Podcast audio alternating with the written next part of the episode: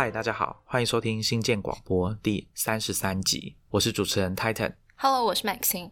今天呢，要跟大家聊一个议题，听起来可能乍听之下可能会有点严肃。我们要跟大家聊素养这件事情，不管你说的是科技素养、资讯素养，或者是数位的素养。在谈这个话题之前，照惯例，我们也要来跟大家讲一下，就是我们最近啊，就是我们的 iTunes 页面的评价好像打星数超过九十，要往一百个迈进。那我们很希望，就是如果你听过新鲜广播，然后觉得我们的节目做的还不错，那欢迎大家来 iTunes 帮我们打星或者是留言。评价这样，或者是更好，你可以帮我们把我们的节目内容分享给你的朋友，好，或者在网络上分享，你就可以跟大家一起讨论我们喜欢习惯在节目里面抛出来的议题。那我觉得这种交流获得的经验呐、还有学习，这个感觉是很不错的，而且它的确应该会有实质上的效益。我认为这个。经过讨论之后，他对回过头来我们今天的这个题目素养是应该是会有所提升的。所以我可以直接说，就是听我们新建广播，然后分享，大家一起去讨论，就是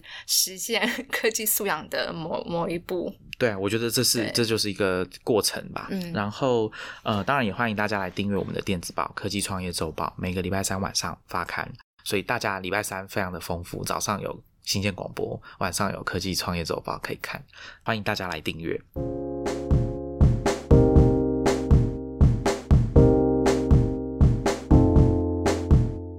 那我们接着就进入今天的主题。今天要讲的是这个素养。那在开始之前啊，我想带大家来看一个新闻啊，是在十一月十三日，中央社那时候有一个报道。Google 台湾宣布，就是他们从十一月十五日开始不接受政治广告，牵涉到任何明年二零二零年一月十一日选举的总统或者是立委的候选人，还有现任的总统、副总统跟现任的立委，他们相关的广告都不再接受刊登。那原因是什么？中央社的报道是说，他们引用 Google 台湾政府事务及公共政策资深协理陈佑珍，他在 Google 的部落格有写一篇文章来解释这件事情。陈协理在他的文章里面有提到啊，Google 在面对不实的讯息的时候，其实已经有持续跟台湾的第三方查核伙伴合作，然后要为台湾社会的媒体视读、数位素养的提升做出正面的改变，但是他们认为这个改变是需要时间的，而选举又其实很靠近了，所以决定说从十一月十五日到二零二零年的一月十七日这段时间，所有的 Google 广告平台就暂停接受台湾候选人的竞选广告。那这件事情我们等一下会再回过来提，就是关于网络广告这件事情。我想作为这个一件事情，就是说，哦，Google 这家科技公司这么有名的科技公司，影响力很大的科技公司，他们认为我们台湾的社会可能在数位的素养方面还有待提升。那基于这样子的考量，以及过去外国发生的一些事情，比如说二零一六年的美国总统大选这件事，可能会让他们觉得在这之前先暂停接受政治的广告，会是比较好的做法。我觉得这件事情是蛮值得讨论的。如果新建广播的听众，你们之前有在听我跟 Maxine 之前讲了三十几集的内容，那大家多多少少可能会注意到说，我们谈论的这些每一集的主题，多多少少可能跟我们今天要谈的这个素养是有相关的。我自己的想法也是啊，越是聊过这些题目、这些主题，我就越感受到说，像科技素养，或者说我们讲说对科技的认识、理解，在我们生活中，或者说其实讲讲严肃一点哈，在我们的人生过程当中，会扮演很重要的角色。对，我觉得刚刚 Titan 啊、讲到一个啊、就是其实我们在录这一集的素养这个题目之前，我回顾了我们过去所有在新建广播上面就是谈论过的一些主题，那确实有隐约发现我们。其实有带到素养这个概念，只是我们可能没有在每一集中都很明确的讲到这两个字。唯一一次讲到可能是有关长辈那一集嘛，对不对？对，那比方说，像我们过去我们聊过，就是怎么学习去使用软体工具来管理资料，来提升我们的数位生活习惯。然后我们也有去讨论过，就是怎么去观察一个科技产品，它可能是一个 App，可能是一个硬体的，比方说音乐的乐器或什么的。那我们透过这样的观察跟聊天，我们去理解它背后设计的逻辑，就是是如何回应我们当代人在资讯科技这个年代正在改变的一些生活习惯、生活模式，还有工作模式。那其实我们透过这样的理解，我们也可以回头去思考说，我们在这个越来越数位化的啊时代，然后越来越受所谓的运算思维。主宰的一个人类社会，就是我们未来可能会长什么样子，这些是比较深的议题啦。但是其实我们每次透过这样的讨论，其实都会可以延伸出很多的想象，包含说像我们在聊到啊未来地图 Tim O'Reilly 那一集的时候，我们有想过说未来的工作可能是什么样子，然后我们可以做什么样子的准备，又或像是我们有聊过电子书，有去讨论过说纸本书这样的旧科技，还有像 EPUB 这样的。软体新科技，它同同时并存的时候，我们个别要怎么跟这些新的技术或新旧科技去互动？我们一定是只能二选一吗？还是说去找到最适合我们的啊阅读方法、阅读习惯这样子？然后，尤其是我特别想要提，就是第二十八集刚刚说到，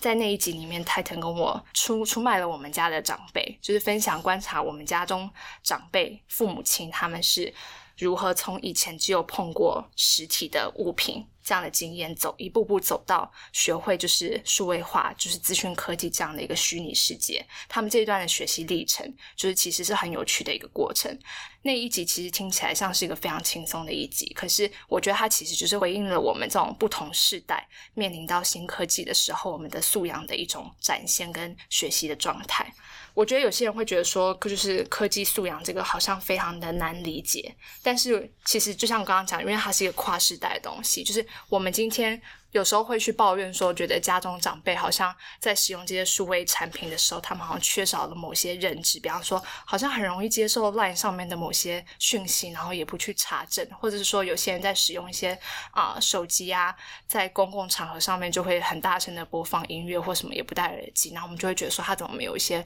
呃数位礼仪或什么的？那我们在看待这些人的时候，我们会认为说，我们在跟科技互动的时候，应该要有某些。新的态度，或是某些使用方法，那我觉得其实就是当我们的下一代，就泰腾跟我的年纪其实是属于一个过渡期，我们经历过就是没有那么数位化的时代，那我们现在进到一个比较数位化时代，可是我们的下一代他们会是更原生的一个数位化时代的人，然后他们那个时候也有更多的一些就是生活方式跟运用这些数位科技的方式，那我觉得其实透过观察这样不同的跨世代。在应对科技上面，我觉得其实是有助于我们理解，就是所谓的科技素养是怎么一回事。那我刚刚在开头啊，大家可能有听到我在讲说，哎，讲科技素养，或者是数位的素养，或者是我就简单讲叫它素养。那原因是因为其实我们去做了一些功课，发现定义上面啊，其实没有那么容易就把它。定一个名词出来，或者说来解释今天我跟 Maxine 想要跟大家聊的这个主题。那我想先简单的跟大家讲一下，在这些名词上，其实大家去查维基百科可以看到，科技素养有一个自己的条目，资讯素养有一个自己的条目，数位素养也有一个自己的条目。那刚刚新闻里面提到的用到的词叫做数位素养，大家去查维基百科都有这个解释，大部分哈都是聚焦在。这种讲法其实是蛮有一致性的，就是你要如何去辨认，如何去评估，如何去取得各种我刚刚讲的资讯，或者是科技，或者是数位的工具。那他们有列一些具体的，呃，我认为那是因为。定义这个名词，或是提出这个词的时代比较早，所以他们列出来的符合这个标准，就说：哎，你有所谓的资讯素养，你有所谓的科技素养，他们的标准啊，我觉得放到今日来说，可能不是那么的那么的适合。其中一个是应该是科技素养的定义，它是说，比如说符合科技素养的，实际上你可能你已经会用数位工具，你会用所谓的 word processor。就是像 Word 一样这种文字处理器，或者是你会用 Photoshop，你会剪影片，他们认为会使用数位工具，算是你具备数位素养的其中一个。衡量的指标。那我今天跟 Maxine 想要谈，当这个名词出来已经二十年、三十年之后，我觉得是时候可以再往下谈，说它更实际、跟背后代表的含义跟它的影响。因为当时会谈到刚刚我们讲的说啊，会修图、会用 email，甚至大家去查这条目里面还有写明确讲说啊，你会用 email，这样就可以了。那我跟 Maxine 在二十八集的时候，我们其实也有讨论过，会用 email 其实已经有一点。不符合我们这个时代对于资讯素养，或者说你到底懂不懂科技，你能不能善用科技？光是会用 email 已经不够了，没有办法去解释这件事情。所以，我们今天要讲的这个定义，我认为是会大家可能会听完就觉得说没有那么清楚，没有那么明确。我觉得这是没有关系的。虽然我这样讲好像不太负责任，但是我认为这样是正常的。嗯模糊或者说对面对科技相关的东西，这个有模糊的空间或者是不确定的地方，而且我很明确的告诉大家说，对我就是不确定。我想这个态度是某种程度上来说是很重要的。回到刚刚我讲 Google 的广告的例子，在二十几年、三十几年前有广告、数位广告这件事情，呃，理论上应该是网络有网际网络之后才有这个线所谓的线上广告，所以大概是二十多年前。在二十多年前刚有这个所谓的线上广告出来的时候，大家是没有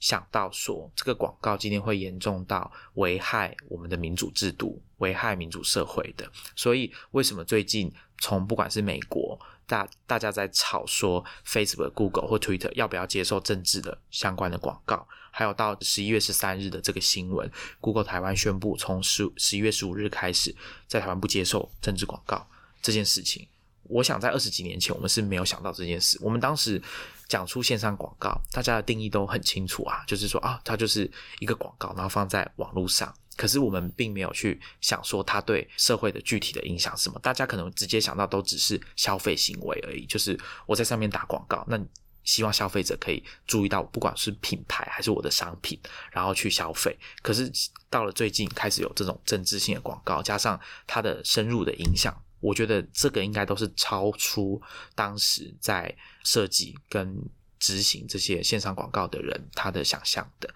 那我觉得这种空间模糊的空间，或者说我们没有很确定，或者我们不知道，我们其实就是不知道。那我想这个应该是很正常的事情。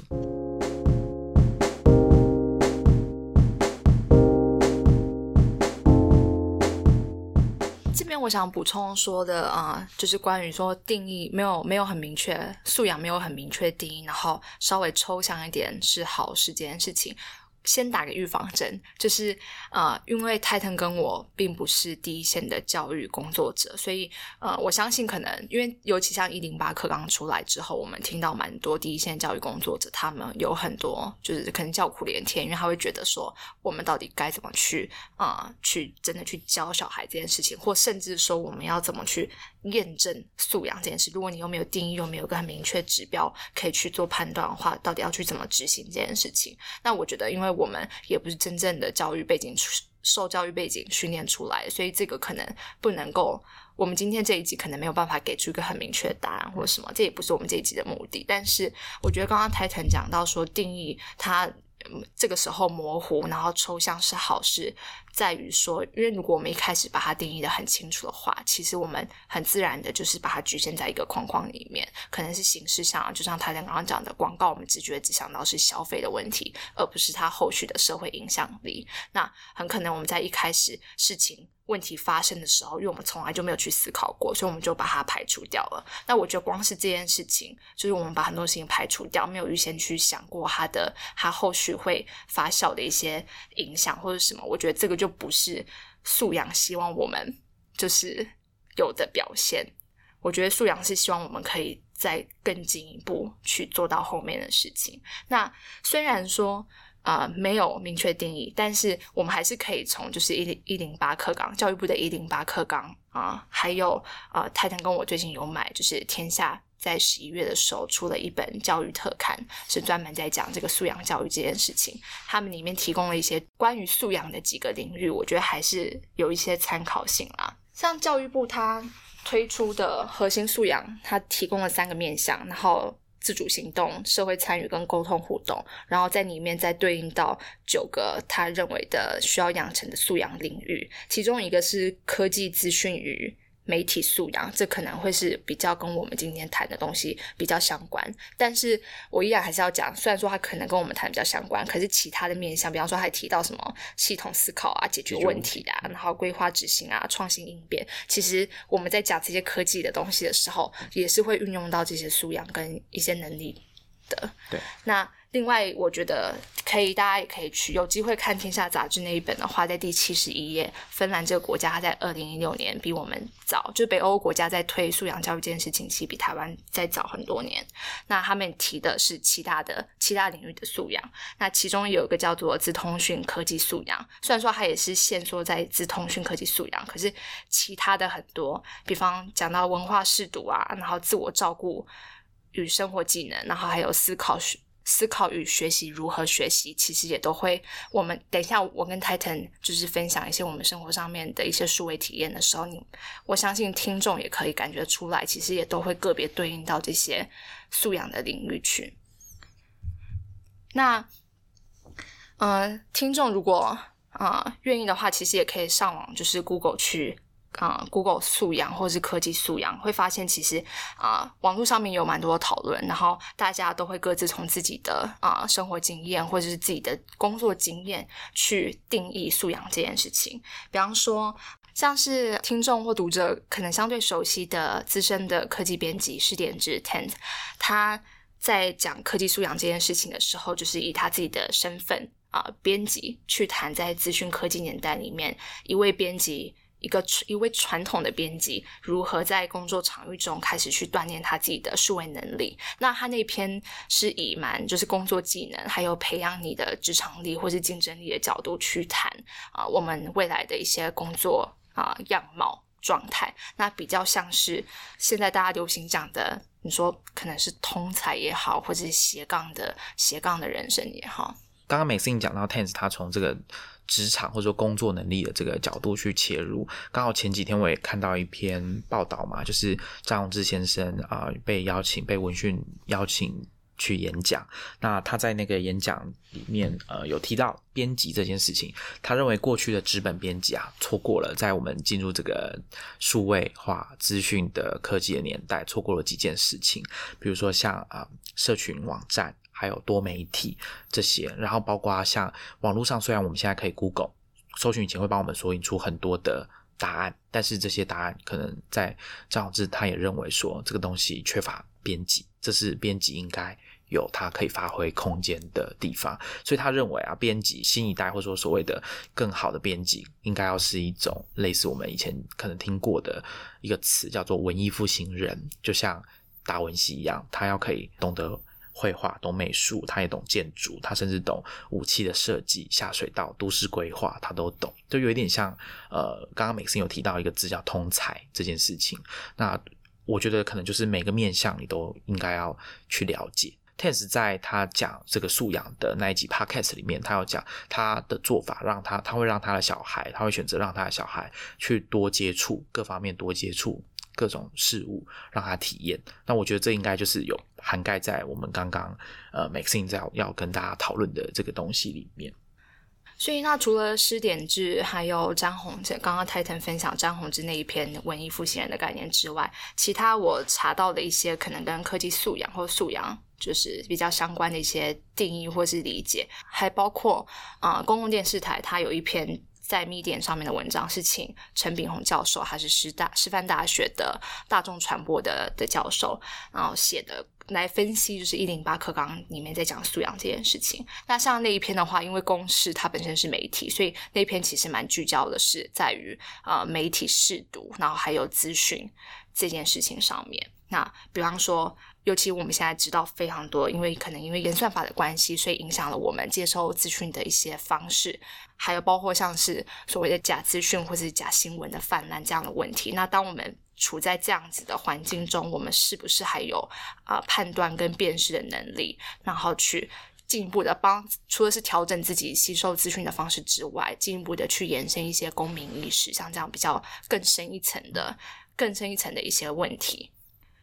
那另外还有一篇是可能我们的听众啊有注意过的一篇文章，它是有一个有一位工程师 Zombo 也是在 Medium 上面写的文章，叫做《我所期待的城市教育》。我们之前有在科技创业周报中分享过那篇文章，它虽然没有明确的讲科技素养，可是它提到的是城市教育这件事情。尤其这几年一直有蛮多就是鼓吹全民写城市，然后认为这是培养科技素养的一种方法，这样的一个。的风气出现，那可是他在那篇文章里面思考的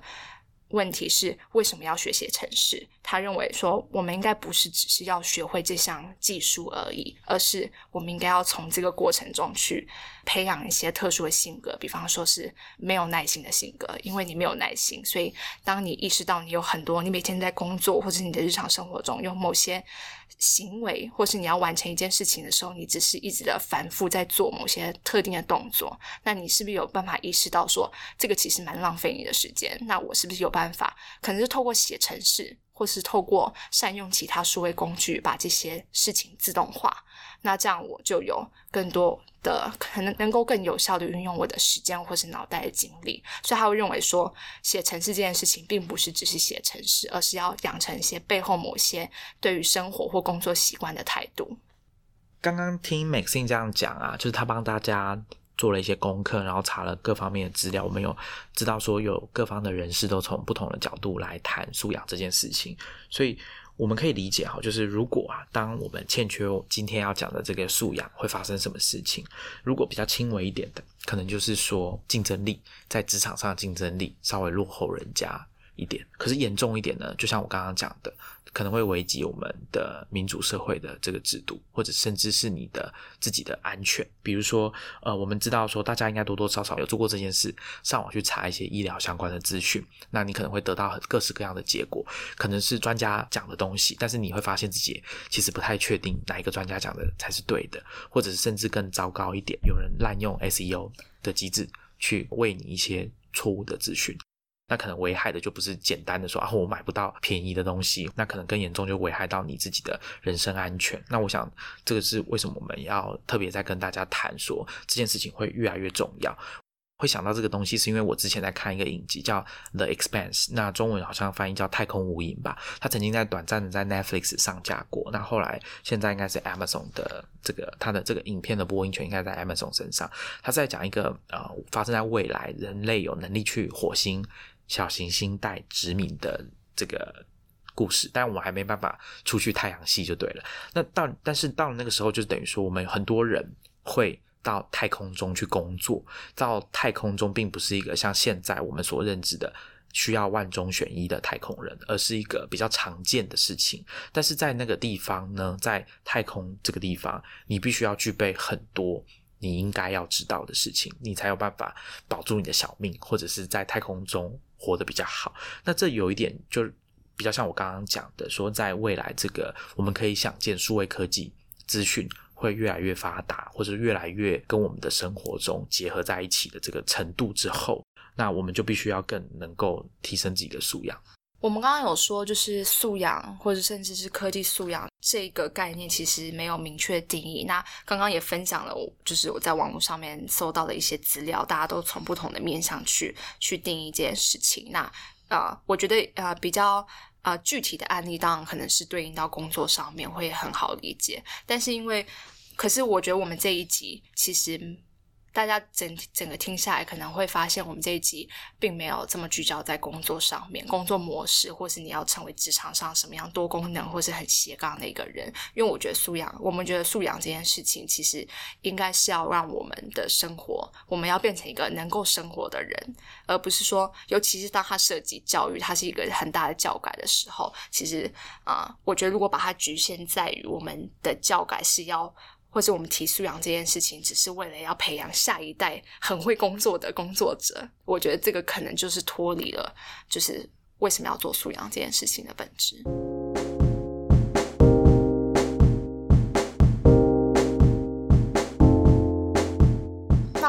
先说说我自己对于素养的理解好了，然后还有对应到就是科技领域的话，我们可以呃有哪些实践？首先，我觉得很重要的是，也是一零八课纲里面还有提到说，为什么要培养这些素养的，就是核心素养，因为他说我们大家下一代或是现在的人啊，就是都可以是一个终身学习者。那其实我们都常听到，就是活到老学到老。我们也知道这是一个蛮重要的概念。可是，其实要真的持续的一直做到这件事情，它是有一定的难度。尤其是随着说我们的年龄增长啊，我们可能生理条件受到限制，可能记忆力没有那么的好，然后学习的速度速度也会下降，然后专注度也会下降，或者是甚至说我们可能因为在一个领域啊，你太熟悉的领域，或者太专业的领域，然后或者是生活过太安逸的时候，我们会认为自己已经知道蛮多事。事情的，所以可能，所以可能当新的事物进来的时候，我们下意识的会进行，就是可能会有点排斥，或者有点抗拒，或者什么，反而没有办法去好好的去认识它。那我觉得，呃，刚刚前面有提到说，啊，芬兰的那个素养教育里面，它七大领域里面有提到一个，我觉得我听到的时候，我觉得是完全打中我的心，就是学习如何学习。我觉得学习是一件事情，你学习如何学习，这是第二层。就是你要意识到你这个学习过程中，你要怎么去帮自己做很多的调整。我觉得这件事情是很重要的，有意识的让自己保持在学习的状态里面。那这个当然可能不限于科技。而已，可能是我们整个人生一直可能都要反复不停的去做的一个挑战。那举个具体的例子好了，就是啊，我们其实过去在某一集的我忘记哪一集的新建广播里面，其实可能很多集里面都有提到，就是聊过学写城市这件事情。然后我其实有反复的啊提到说，二零一九年初的时候，我曾经报名参加我们三创育成的一个 Python 的课程，然后它是连续三个晚上，就是马拉松式的去认识 Python 这个语言，然后做一些。些练习题这样子，然后那时候之后学完之后，我写了两篇文章，在啊跟大家分享，就是我这一段学习的过程。那那个时候我蛮多的体悟，尤其是啊我在文章里面有讲，我当初学习写程式这件事情，并没有一般大众。预期中的那一种，就是学写城市的目标。我并不是为了要专职，然后也不是说我手上有什么 side project 需要用到 Python 这个城市语言，所以我去学它。我那时候纯粹就是觉得，我好像应该要去学点新的东西，就是去接触一个我从来从来真的都没有接触过的东西。那我以前因为真的没有学过城市语言，然后。除了小时候上的电脑课之外，我之后的不管是在大学、硕士，或者是出了工作之后，我并没有真的去上过什么跟电脑相关的课程。所以那时候我在学 Python 那三天里面，我就会碰到就是我以前完全没有碰过的学习问题。比方说，我那个时候一开始我根本就没有搞清楚，就是我写程式是在跟电脑对话，我是在对电脑。还有机器下指令，让它来帮我做事。这个我觉得对很多学写程式来讲，这应该是一个基本的概念。可是我当时是真的完全就是没有这个意识，我根本没有想过这件事情。然后那个时候对我来讲，就是有点像是你可以说是文化冲击嘛，就是 cultural shock 的感觉。另外是我以前从来没有思考过什么叫做运算思维。那什么叫运算思维呢？我查了一下资料，刚好 Medium 上面有一篇文章在解释，他介绍了几个关于运算思维的核心能力，我觉得算是蛮清楚的。然后我相信很多的听那个工程师的听众朋友听了，应该一应该一听就听懂他的意思。第一个。的能力是你要去拆解，你要去拆解你这个任务，去拆解你的问题，你要知道你要解决的问题是什么。第二是去找出它的规律，再来去归纳它，推展出一个可能的模型。最后是设计出能够解决类似问题、可以被重复执行指令的流程。比方说演算法可能就是其中一个。那其实我那时候就回想到当初上啊 Python 课的时候，老师出了一个练习题，叫我们回家用 Python 写出一个。自动可以自动洗牌跟自动发牌的机制，然后我第二天。完全就懒得上班，我花了一整个早上就是在解这个题目，然后其实解的有成就感也有挫折感，因为当你在拆解那个问题的时候，你觉得你有拆解对的时候，你其实那个成就感是很快就上来的。可是当你发现你卡住的时候，你会觉得天呐，就是我人生居然会卡在这种题目上面。然后我觉得就是比我就是需要去写写一篇文章，我觉得还要来的困难。可是我觉得这就是一个这个。科技学习的过程，我觉得它本身就是一个非常强烈，就是非常好的一个收获。因为我有这样的经验，所以之后我在跟许多做产品的人或者是工程师，就是去了解他们开发产品的过程，然后或者是他们常常在讲说我在解决问题、解决问题的时候，我才会真正理解他们到底在。是用什么样的方法在解决问题，然后他们每一次开发这个产品背后的逻辑，或者是他们这个工作的能力的价值在哪里。那事实上，大家不知道有没有注意到，其实新建广播这个 podcast 就是我跟 Maxine 持续学习之下的其中一个产物，就是我们从没有经验，然后到去了解怎么做 podcast，然后比如说 iTunes 上面苹果的 iTunes 的排名的规则，Maxine 有做了一些研究，然后我这边呢只是要了解说啊 podcast 录完音之后要怎么剪接。然后会变得比较有效率，然后可以做的比较好，音质比较好。希望大家听到目前为止都还满意我们的声音啦。这样，那我想这个就是一个持续学习新的技能，然后有能力去理解新的事物的其中一个例子吧。然后跟大家分享。我想我们之前有写过，比如说包括 podcast hosting，或者是呃怎么样 podcast 要怎么制作、怎么上架，这都是我们经过一些学习消化之后再跟大家回过头来分享的。那我想这个应该就是一个，嗯，怎么讲呢？刚刚我们讲的这种素养的其中一种学习的展现嘛，是不是可以这样讲？刚刚 Max 有跟大家分享说他理解的这个素养这件事情，那包括他有讲到学习啊，学习如何学习这件事。那我我想。有听我们新鲜广播的人，可能也会知道，我说我之前在写一个新类型的乐器，所以我也去了解了一下音乐。我以前根本就音乐大外行，现在也还是大外行，但我想我应该是比以前懂了一些。那包括你们听到的，我们 podcast 中间新鲜广播中间的这个过场音乐，就是我自己用那个我报道的 Rolly 这个乐器把它弄出来的音乐啊。不过还是要强调，开场的那个音乐不是我做的，那是我从 YouTube Library 里面拿来用的。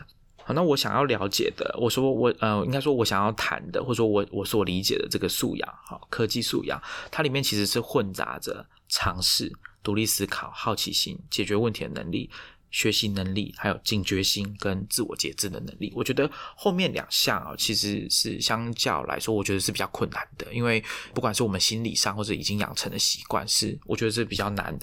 比如说好了，像大家在用 Google 搜寻引擎，从以前用到现在，从一开始那个框框，你打什么，你要输入文字，然后他就给你相关的搜寻结果，到中间他会帮你更正，比如说你有一个字拼错了，他会帮你。改成正确的拼法，然后问你说你要找的是不是这个？那到后来还有一个就是你可能搜寻，大家会会有玩这个游戏嘛？就是你打某个名人的名字空格，看后面会跳出什么，Google 会跳出什么东西。那其实我之前读过一本书啊，作者是 Nicholas Carr，那本书叫做《被科技绑架的世界》，英文书名叫做《The Glass Cage》。它里面有访问到 Google 的搜寻引擎的工程师，他就问啊说：“哎，大家现在已经很熟悉搜寻引擎了，大家搜寻的功力有没有变强啊？”照理讲，我们搜寻关键字能力应该会越来越精准。很不幸的呢，Google 的工程师告诉这个作者 Nicholas Carr 说，没有，我们的搜寻引擎变得越厉害，补充的资讯越多的时候，大家问的问题就越愚蠢。我觉得这就是我们在使用科技的产品或者科技的工具的时候，缺乏警觉心跟自我节制的其中一种展现，就是。你就很依赖它，或者说你觉得啊没关系，我就问他就好。那再加上科技公司他们的一种倾向，就是我就是要让这个东西变得很简单、很易用，最好你都不用来问我，我就直接把你需要的答案在你需要的时间点直接送给你，然后就变成说，原本应该要越来越呃越来越擅长使用这个东西的我们，比如说搜寻引擎好了，反而变得越来越不会搜寻，这是 Google 他们观察到的结果。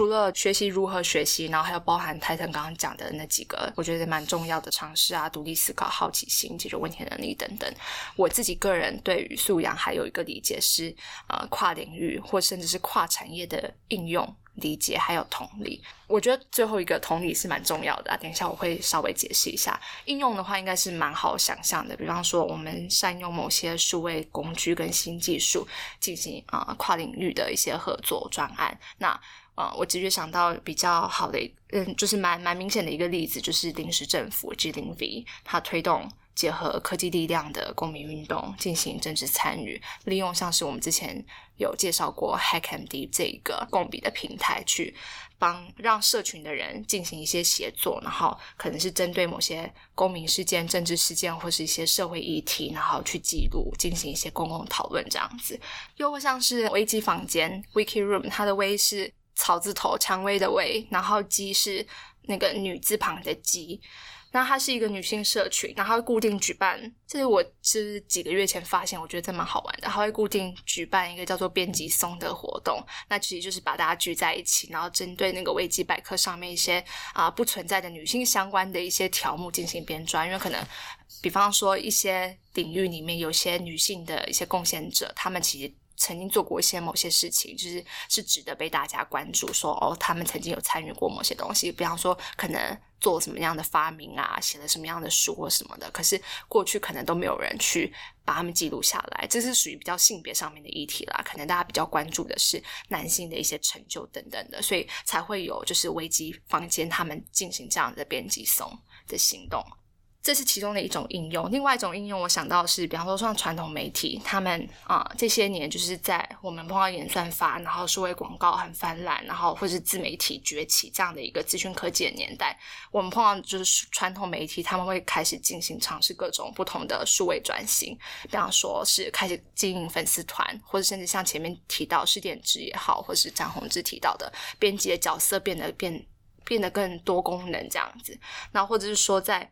有有些传统媒体会开始去寻寻找新的商业模式，像是订我们之前有提过订阅制，苹果日报或是科技导读。那一些比较特例的一些新技术的实验的话，就是像 Matters 这样子的一个啊内容平台，它是把区块链应用在内容产业上面。那这些都是属于新技术、新科技的跨领域的。你可以说是整合或者是应用也好，就是希望尝试去寻找到一些新的机会。可是我个人觉得，在应用之外，有一些啊跨领域、跨产业的理解跟同理，可能会比单纯的应用就是更为重要。这是我自己我自己个人观察到的一个现象啊，就是媒体、政府跟科技业之间常常会有一些。你可以说是代沟吗？或是不太理解彼此的角色，或是不太理解为什么彼此特别在意某些事情。尤其是在 Facebook 在二零一八年爆发剑桥分析事件之后，就是我们看到从媒体，然后甚至到社会大众一般人，就是开始对这类影响越来越大的科技公司开始越来越警觉，然后踏发声。也越来越大。那可是可能在过去的时候，媒体在报道这些啊细股的新创公司的时候，都会蛮正面的，觉得说，嗯，这些公司的新技术都是很新、很创新，然后是一个很好机会或什么的。但比方说，就像是恶血这样的，里面提到那个 Theranos 的公司，它。出现了一些公司文化败坏啊，或是产品有诈欺这样的丑闻出现之后，媒体或是一般大众对于新创也会变得比较严苛一点，就是或或者说就是稍微会比较警觉一点，就是怀疑。那我觉得可能对于就是在这个圈子，就是新创这个圈子里面的人来讲，或是科技的从业人员来讲，会觉得说啊。媒体或者政府，你们其实并不真的了解技术，或是也不是很了解我们为什么开发这些产品。那为什么现在变得那么多的管制，然后或者是有这么多的介入，然后甚至我有听过有人批评，就是媒体这个其实是在落井下石。但是我觉得，我个人是认为说，因为每个产业它在面临到就是。尤其不只是消费者，当它开始是涉及到一般人民、一般大众的议题的时候，它有它自己的守备范围，跟它需要坚守的一些责任在里面。比方说，政府或是法律，它的角色就是必须要进行某些规范，去平衡、去平衡这个这个状态。那媒体的话，当然就要需要去监督不同的人。那科技公司或是一些创新创团队，他们要做的可能就是。在一个可能太过安逸、太过僵化的环境里面，去注入更多的新的刺激或更多创新的思维。那尤其是当像 Facebook 这个事件，或者是 Google 的这些比较属于垄断型的公司出现之后，当他们的商业决策开始在我们的社会上面引发，就是超出他们原本做这样决策的一些的效果，可能有好，可能有坏。尤其近几年来，可能看到的是比较负面的时候，那。像是剑桥分析影响了美国二零一六年的大选，然后或者是演算法影响了我们接受资讯的方式，那又或者像说我们有时候看到自驾车出车祸的时候，大家会开始讨论这时候的法律责任归属应该是谁？那中这中间有一些道德的议题，然后甚至说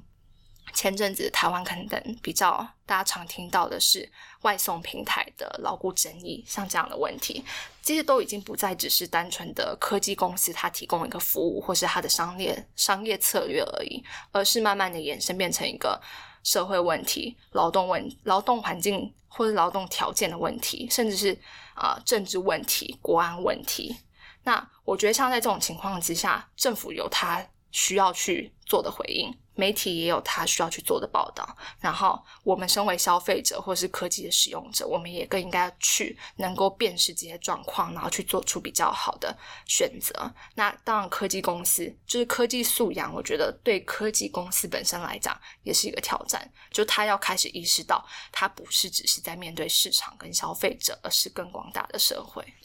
呃，我补充一下，大家可能听我跟 Maxine 在这边聊，跟大家聊这个议题啊，好像呃，好像我们懂很多东西一样。那其实这都只是在学习的过程，而且我可以直接很明确告诉大家，有我大很多事情我都不知道，但有件事情我知道，就是刚刚 Maxine 讲到扩大我们手背的范围，还有学习去理解所谓的科技素养，这个过程是很痛苦的。我可以跟大家保证，因为美信刚刚讲的那些细股的科技公司，他们现在也处在这样子的痛苦当中，他们会面临。各方面很严格的检视，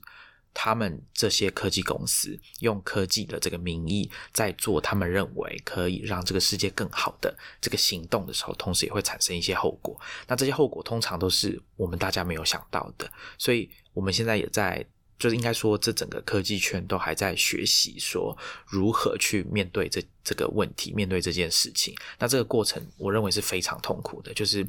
不是简单的说啊，我们就找一些懂公共政策的人啊，或是找一些社会学校，我们来研究一下，然后过一一段时间，比如说一年两年，然后开个几百次的会议，我们就会有一个定论。我觉得应该没有那么简单，我们可能还是得呃付出一些实际的社会的成本，才有办法去比较理解这件事情。所以，如果当大家会怀疑说，像我们的教育部，他们花那么多时间准备所谓一零八课纲，然后去定义这些素养。到底是什么意思？或者说，我们应该要学会的能力是什么？我们的国民教育应该要学会的东西是什么？那大家如果觉得说有疑问，或者说定义怎么还是这么不清楚？像《天下杂志》的这一期就有讲到说，有地线的老师，他们觉得这个对这个素养的定义啊，还是太模糊了，所以导致虽然好好处就是它比较有弹性，老师们可以各自去发挥设定。他们觉得比较适合自己学生的教材，可是这也造成了，就是可能他们会认为说这个呃教材或者说教育的品质有点参差不齐，因为定义没有很明确，那好像就不像以前所有的教育都有很明确的答案一样。那我觉得这是可以理解的，因为老师本来这样讲好了，做产品的人嘛，总是会担心产品的品质不稳定有问题，那我想这应该是正常的现象。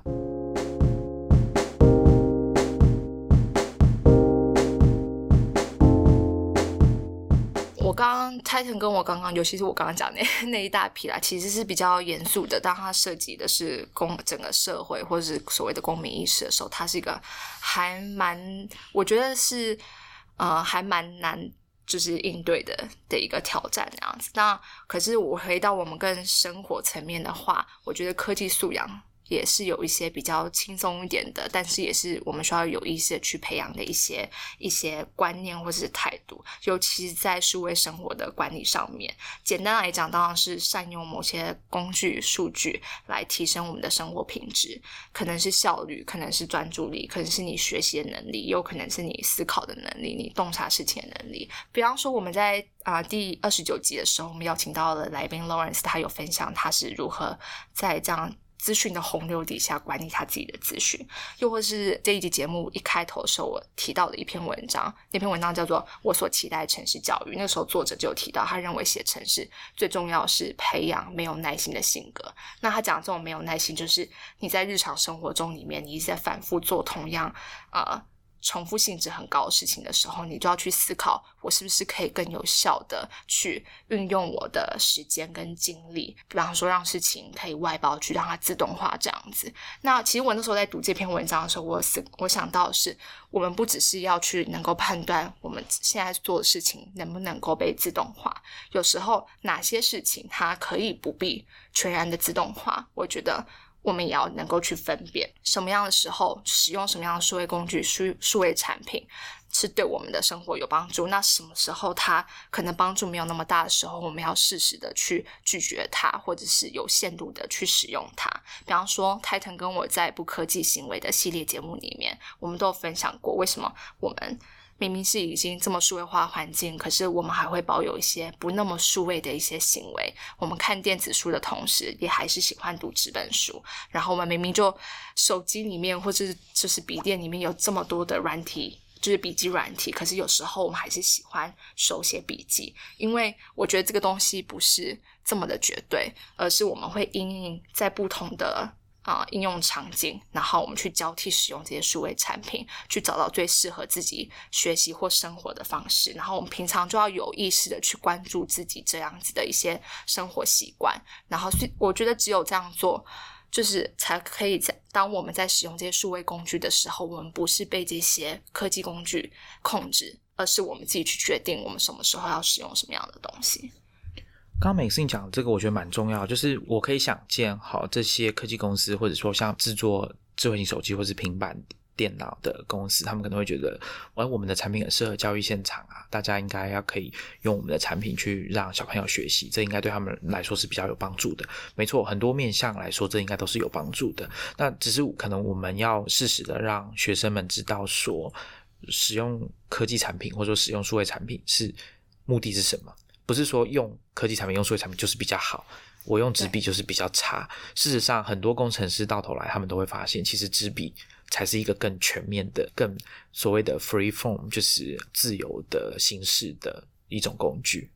那讲到生活啊，其实我我自己观察到的一些现象跟素养有关哈，就是我自己光去年嘛，应该就有遇到两次，就是我在公车站牌等公车，那就会有人来问我说啊，请问。哪一班公车是不是快要到了？或者是这里这个站牌有没有某一班公车？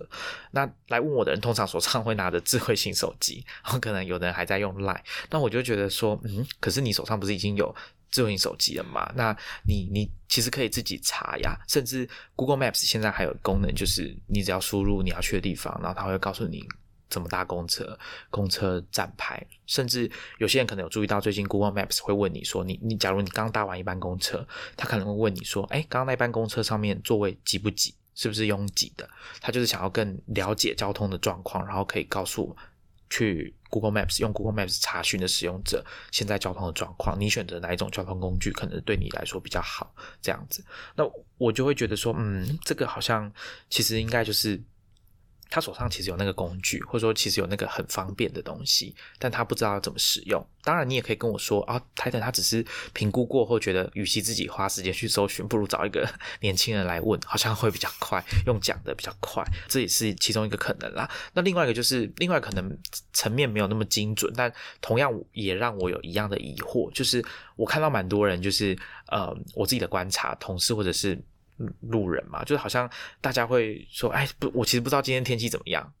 今天怎么突然变那么冷，怎么开始下雨，或者说什么？但其实我就会很好奇，说，哎，可以，所以难道你出门的时候不会每天看一下气象吗？就手机里面就有，甚至你的 Apple Watch 或者是你的智慧语呃智慧语音助理就有，你可以问他说今天天气怎么样啊？我觉得对我来说，这个是我已经养成的一种习惯了，所以我会觉得好像不这么做有点奇怪，尤其当你身边其实有很多可以。很轻便的达到，很呃很轻易的达到这些目的的工具的时候，那好像还没有有一部分的人就是没有把这件事情纳到他生活里的习惯。那我举的这些是我观察到的现象，我不觉得说这就这个东西应该比较属于我前面讲的说这个范畴，它的影响范围是比较轻微的。你顶多就是被淋湿，或者是啊今天比较冷啊比较倒霉，可能你会感冒了。但是我想这个影响应该没有到到这么严重。那我想这就是生活层面上大家可以。去观察的一些地方，或者说老是有人会有一些东西他记不起来，可是他又好像没有养成一个习惯，就是用纸笔把它记下来，或是用随身的工具把它记下来。其实泰腾刚刚讲的这些例子啊，我觉得也不是说我们如果今天在路上碰到长辈或者是谁，然后他的他的数位的运用的能力很差的时候，我们就要觉得说，天啊，怎么自己都不会去解决问题或什么的？因为其实我觉得每个。在我们的社会上，大家彼此可能跟你自己的社经地位也有关系，所以你接触到了一些数位的工具，你接触到这些数位资讯的这个程度是有一些落差的。但是，其实我觉得我们今天台湾应该是相对于就是蛮多地方来讲，我们的的科技的这个数位科技的这个密密度应该算是蛮高的。我们生活，我们的科技非常的多样化。然后也非常便利，几乎都可以找到很多的替代工具。然后，所以我觉得就是因为这样子，我们才需要去培养，就是你的科技选择的一个能力。回应刚刚 Maxine 讲的，其实我我刚刚在说这个路人来问我公车的事情啊，我觉得这件事情啊比较适合来做一个解释，或者说让所谓的素养真的有所提升的是，它可以。想象，或者说他把他的过去的学习经验类比到他现在面临的状况，比如说他知道有搜寻引擎，不管是雅虎或者是 Google 都好，那他有没有想过说试着要把公车什么时候来？这个这几个关键字把它输入到搜寻框，我觉得这个应该是比说哦，我要知道现在要用 Bus Plus 或是台北等公车来查公车资讯，我觉得还是比较重要的。比起我知道明确的用哪个 App 来查，我刚刚的疑问啊，并不是说他怎么不知道要用 Bus Plus 或者是台北等公车来查公车站牌，不是我的疑问是在于，那他怎么没有想到说要试着用他以前学到的搜寻的这个功能去。呃，搜寻引擎的这个东西，这个工具去解决他现在面临的问题，而不是就在那边很很可怜的在那边等。所以啊，这个就是素养的蛮大的一个关键。问题并不在于工具，而是你的那个你的学习的意识，然后你学习或是解决问题能力，这个这个经验，就算不是。能不能从比方说非数位化的时代，然后转换到数位化时代，它其实差不多。就是你能不能够这样子，像泰森刚刚讲的去类比，然后去去把它延伸做运用。那我想有几个指标是我觉得可能当整体的大家的素养有所提升或改善的时候，我觉得可以去观察看看的现象哈。其中一个是我我会觉得啦，大家在使用像。我相信我们的听众多多少少有使用或者是听闻过 Line 这个通讯 App 的一些问题，比如说备份啊，它为什么没办法自己备份？它一定要我们去点用 iCloud 备份这个设计的问题，或者是可能更多是大家在换手机，你可能有听过朋亲朋好友说啊，我的资料都不见了，因为我没有做好这个换手机 Line 换手机的这个设定，或者是你可能也很辛苦有帮别人解决过这些疑难杂症，那所以也导致可能有一些听众他是觉得。绝我绝对不要用 Line 这样子的产品。那我觉得，当大家有意识到说这个产品它设计上可能有一些不方便的地方，或者是设计没那么理想的地方，他的反应是：哎，这就是这样，我我就是我就接受吧。就像我以前可能用到一些比较不好的产品，我就接受吧。还是说你可以明确的辨认出，哎，为什么别的 App 可以自动备份，它不行？为什么别的 App 换我我换了手机，我都还可以好好的使用，为什么就它不行？那接下来你是不是可以？消费者或者我们使用者作为一个整体，可以明确的让设计这个产品的人知道说，我们对这个产品并不满意，你应该要做出改善。那我觉得这也是另外一种层次，说呃，你这个素养的提升会影响会造成的一些反应。我举一个例子啊，比如说像苹果呃，在二零一五年推出新版的 MacBook，那它在这个 MacBook 里面搭载了一个新的键盘。它在设计上，比如说方向键，它是用这种满版的方向键，它的方向键不是所谓的倒梯的这个形状，它把左右键放大到跟一般的按键一样大，所以整个键盘看起来比较漂亮，没有空格，这是一个。然后再来，它用了新的蝶式的键盘，就是蝶就蝴蝶的蝶，蝶式的这个。啊，按键的机构设计。那旧的呢？我们以前用的那个叫做剪刀脚键盘的设计。那前几天嘛，就是苹果就是突然就宣布，也不是突然，大家应该也都预料到，它有宣布了一款新的十六寸的 MacBook Pro。那它用的呢，很吃惊，或者说很违反他们以前的习惯的，就是他们大量的改了这种我们以前觉得不会发生在苹果产品身上的的设计。比如说这台新款的 MacBook Pro，它不但变大。变重还变厚，然后键盘用回去旧的机构设计。那这件事情，包括还有刚刚方向键也改成倒 T 的方向键，又改回去倒 T 的方向键，然后还把恶名昭彰的 Touch Bar 缩短了一点，把这个实体的 ESC 键就是 Escape 键把它加回去，所以开发者很开心。但是大家可能没有注意到说过呃一般人可能没有注意到说过去这四年其实啊苹果的使用者、Mac 的使用者或开发者其实已经发出过各式各样的怒吼，就是说他们觉得这个设计其实很不好，苹果你应该要改善。那我觉得这就是一一种呃展现啊，就是我们很清楚自己在用的东西是什么，我们知道这样设计是好的，这样设计是不好的，而不是单纯的只是好看不好看的判断而已。那另外一个，我觉得台湾已经有一些改变，大家可能有注意到，比如说有需要报税的朋友，你已经有注意到了嘛？最近两年，我们的报税系统已经相较于以前已经有大大的改善。那只是会使用到报税系统的人。相较于会使用 Line 的人，明显少了许多。可能有台湾可能有很多人，他是不需要去接触到报税系统的。但是我们会用到 Line 或者是其他的各种数位工具，我们是不是有可以判断出它的设计上有一些瑕疵或是有问题的地方？比如说，像我觉得有一些东西真的蛮有趣的啊，像这个跟素养可能不见得有关，但是我觉得对于我们察觉或是观察事情，呃，有一些。有一些算是一个例子吧，比如说以前大家在用 iPad 或者任何的音乐播放器，有一个功能叫随机播放 Shuffle。当时就有人问说：“哎，所以苹果的这个 iPad 的 Shuffle 真的是随机的吗？”他是他有观察到这件事，因为他总觉得心理上好像有一些歌特别长被重新的拿出来播放，他的所谓的开启随机播放模式底下，他总是常常会听到一些歌。那针对这个原因去探讨，我觉得这种意识，我觉得就是比较有趣的。当然，它它可能不会影响到我们的生活或者是社会的影响，但是有意识到这个，在你当你在使用产品的时候，有意识到这个问题，我觉得就是一个，嗯，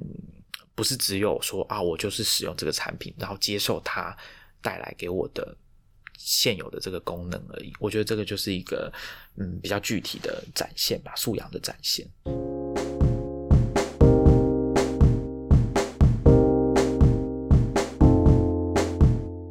那顺着我刚刚谈的这个意识问题，就是我们有没有能够察觉，或者说有有所警觉，对我们使用的这个工具带来的影响有所警觉？那有没有什么方法可以提升或者说改善这件事情呢？我想所谓的就有点像所谓的免疫力嘛，就是我们之前也有跟大家提，当然在三十几的时候，我不是说我手机摔到嘛，所以我被迫要去有一个心理准备，说啊，我未来几天可能会没有我的 iPhone 可以使用。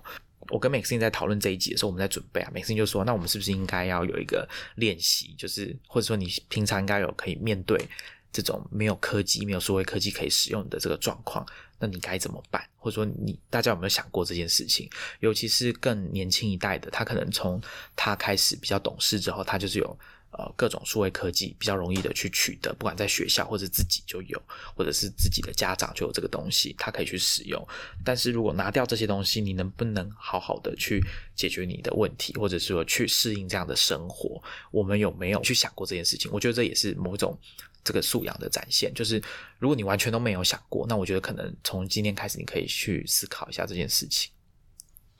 这边也让我想到我最近买的一本书，虽然说我还没有。就是很认真的全部看完，但这本书蛮有趣的，它叫做《最后一个知识人》。那它是一个科学家写的书，它当然是比较聚焦在不是只是科技，还有包含